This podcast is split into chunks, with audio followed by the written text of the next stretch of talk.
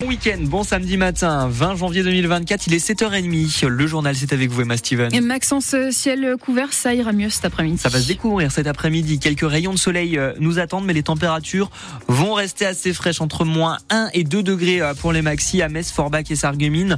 Point complet hein, sur la météo du jour à la fin du journal de 7h30. C'est un moment qu'on passe souvent seul, mais qui peut se partager. Oui, la lecture, une pratique qui reprend des couleurs ces dernières années.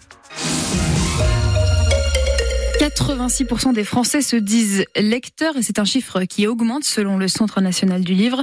Toujours selon le même sondage, les jeunes sont quant à eux à la traîne. Une opération, les nuits de la lecture, vise notamment à les sensibiliser.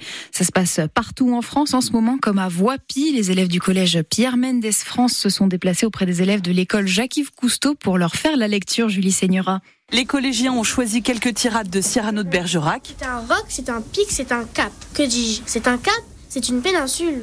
Mais aussi pour les plus grands, un conte de Grimm en allemand pour mettre en avant leur option langue et cultures européennes. Es war einmal eine sehr Esel. Julie Gentillet est leur prof d'allemand. C'est une première découverte, voir que, bah oui, on comprend quand même, même si c'est dans une langue euh, étrangère, par l'image, par l'intonation de la voix. Robin et Lola en quatrième ressortent enchantés. Très très bonne expérience d'aller devant les, les maternelles surtout. C'était génial, ils sont trop mignons. Les enfants, ils ont adoré nos lectures. Ça fait plaisir de leur donner le sourire. Plaisir partagé par les élèves de l'école élémentaire. C'était plutôt sympa. C'était beau, les dessins. Ils ont articulé.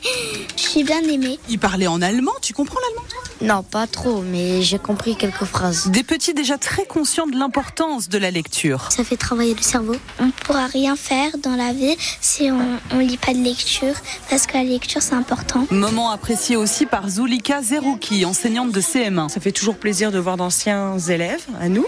Voilà, c'est toujours enrichissant hein, d'entendre de la lecture. Ça donne envie de lire. Une manière aussi dédramatiser la future entrée au collège dans quelques temps, qui fait toujours un peu peur. Ça vous a plu? Oui. On reviendra alors. La huitième édition des Nuits de la Lecture, ça continue la semaine prochaine. Au total, 8000 animations sont organisées dans les établissements scolaires, mais aussi les bibliothèques, les musées, les hôpitaux ou encore les prisons. Un repas équilibré pour toutes les personnes dans le besoin. C'est l'un des combats des associations qui agissent au plus près de ceux qui sont à la rue. Chaque soir de la semaine, entre 18h et 21h, le bus du cœur, géré par l'association fondée par Coluche, s'installe sur la place de la Comédie à Metz. Entre 80 et 90 repas sont servis dans un ancien bus des aménagé avec des tables. Sa responsable Claudine Michelet est depuis plus de 15 ans derrière les fourneaux. Regardez, là déjà un plateau tout fait. Alors vous avez un laitage, un fruit, là c'est des, des, petits croustillants, il y a le pain. Et là ils vont avoir une soupe et des lasagnes au saumon. Qui ont été préparées dans la journée? Oui, par une, une cuisinière à Oni. Là, une fois qu'on a préparé tous les plateaux, on les laisse rentrer. On a 15 places. Au début, il y aura du monde. Et après, ça vient petit à petit. Même si on n'a plus beaucoup de monde, on sait que c'est 9h30, on reste jusqu'à 9h30. Hein. Avant le Covid, on travaillait comme ça. On a toujours travaillé comme ça. À cause du Covid, jusque maintenant, on donnait des sacs à emporter. Et on revient comme avant le Covid. On a de l'empathie avec eux, on peut discuter, oui. Et là, on est au chaud en plus. Ah ben, en plus de ça, oui, oui. Parce que l'année dernière, on a travaillé entre deux camionnettes. Hein. On était vraiment au froid. Hein.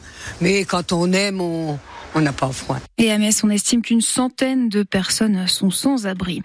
Quand le ciel contre le verglas n'arrive pas à bon port à cause du verglas lui-même, la commune de Bassam, près de Thionville, dont les capacités de stockage sont limitées, a attendu pendant plusieurs jours la cargaison bloquée sur la route. Le maire de la commune a dû compter sur l'aide de ses communes voisines. On vous raconte cette folle histoire sur francebleu.fr. Le lycée de la Briquerie à Thionville et le lycée Saint-Exupéry de Famec, tous les deux évacués. Hier, ils ont reçu des alertes à la bombe. À Famec, une cinquantaine de gendarmes ont été mobilisés avec une équipe cynophile. Les cours ont été arrêtés en milieu de journée.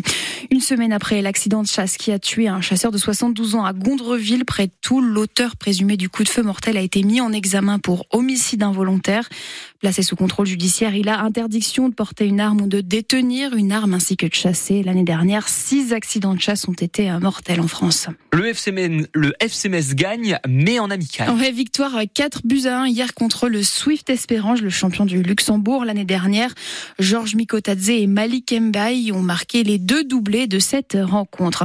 À la Coupe d'Afrique des Nations, ce sont Habib Diallo, Ismail Assar et Sadio Mané qui se sont fait remarquer. Les joueurs Grenat ou anciens Grenat détachés en ce moment avec le Sénégal ont été les trois buteurs hier de leur équipe face au Cameroun qui s'est incliné avec un seul but. Trois petits tours et puis s'en va le tennisman messin Hugo Humbert est éliminé ce matin de l'Open d'Australie par le Polonais Hubert Urkaz, numéro 9 mondial. Adrian Manarino, Arthur Cazot et Océane Dodin sont les trois Français toujours en lice.